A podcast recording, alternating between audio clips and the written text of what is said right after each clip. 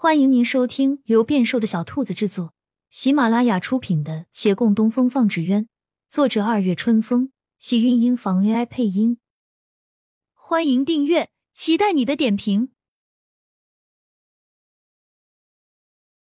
第二百零七集，原本也没有宣告天下的必要，就算是陆凌，他们也是打算等给他去信的时候再提。但孟寻这般明说，却又让人好奇了。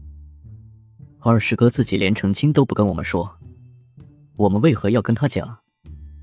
孟寻解释道。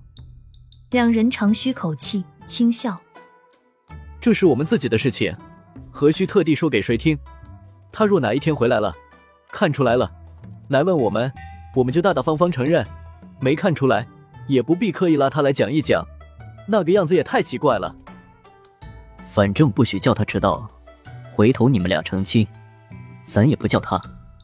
我宁愿知会那个犯了事的小师叔，也不与他说。这话倒好像他是其中人，只是两人调笑不起来了。提及王景玉，不免又是心忧。孟寻自知说错了话，连忙道：“我是说，反正就别告诉二师哥就是了。”话还未落。忽听门外有人轻笑：“什么事情不告诉我啊？”三人忽愣，抬眼看那一袭官袍的男子走近，红袍翻飞，清俊眉宇间更多了坚毅与从容，只是也透了些冷意，像是习以为常，便是在亲人面前也收不了那寒凉。随他一同走进来的还有数名随从，站在门边遮挡了透进厅堂的光。这些许人在眼前，饶是孟寻不说，那相牵的两人也早已松开了。久别相见的喜悦被这些人冲散，他们一时不知是否该称来人一声陆大人。陆凌挥挥手，那些人方退到门外，他信步走来，往桌前一坐，苦笑道：“我这趟奉旨巡查，行程紧，本来不经过维远县的，特地绕了一绕，回来看看你们。”一番话说出，倒还如从前。骆长青坐在他身边，细细打量他。阿玲有黑眼眶了，莫要那么辛苦。来人的笑意未收起，眼中似有动容。好一会儿后，悠然一叹：“没办法，事情很多。你少操点心不就是了？很多事情可以交给别人做啊。我们知道。”你这般辛劳发奋，是想更上一步，可是有些事情急不得的。你想开一些吗？看看我，都被人说了一声所求皆不得，还不是照样过？若换是你，是不是不要活了？什么一生所求皆不得？陆凌沉寂须臾。哦，你是说几年前你找算命先生测的字？一个江湖骗子的话，你还记着呢？他来了兴致。向另两人告状：“你们知道这事儿吗？这家伙拿着我写的字去找人家测，最后人家说什么所求皆不得。他下了好些时候，竟不曾想，现在还担忧着呢。我早说过，那字是我写的，要算，也应该落到我头上。”他话说到后面，忽而顿住了，喃喃道：“一生所求皆不得。”这回轮到孟寻来安慰他。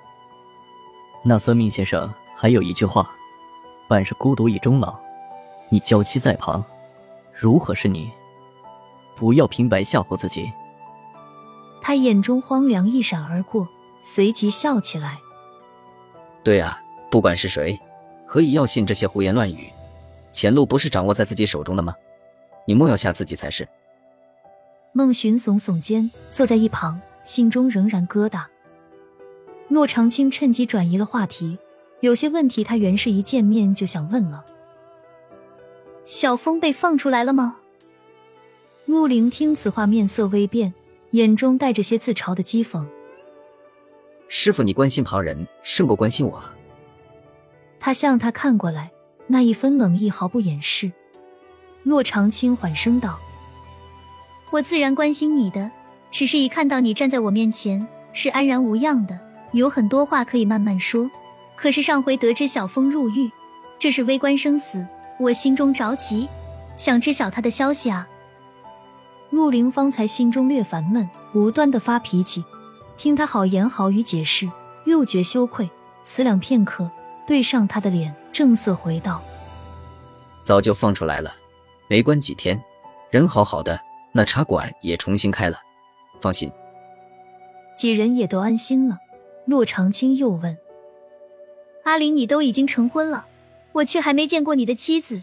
今日未料你来，作为师长，我却没备什么礼物给他，除了牡丹纸鸢，他还喜欢什么？我赶紧准备。”不用了。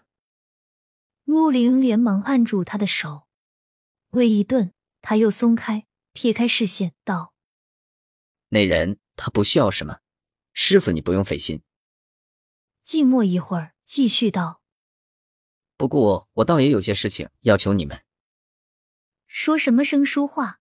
你有何事？你们的竞技纸鸢在京师十分盛行，应该有很多达官贵族来订货吧？的确是。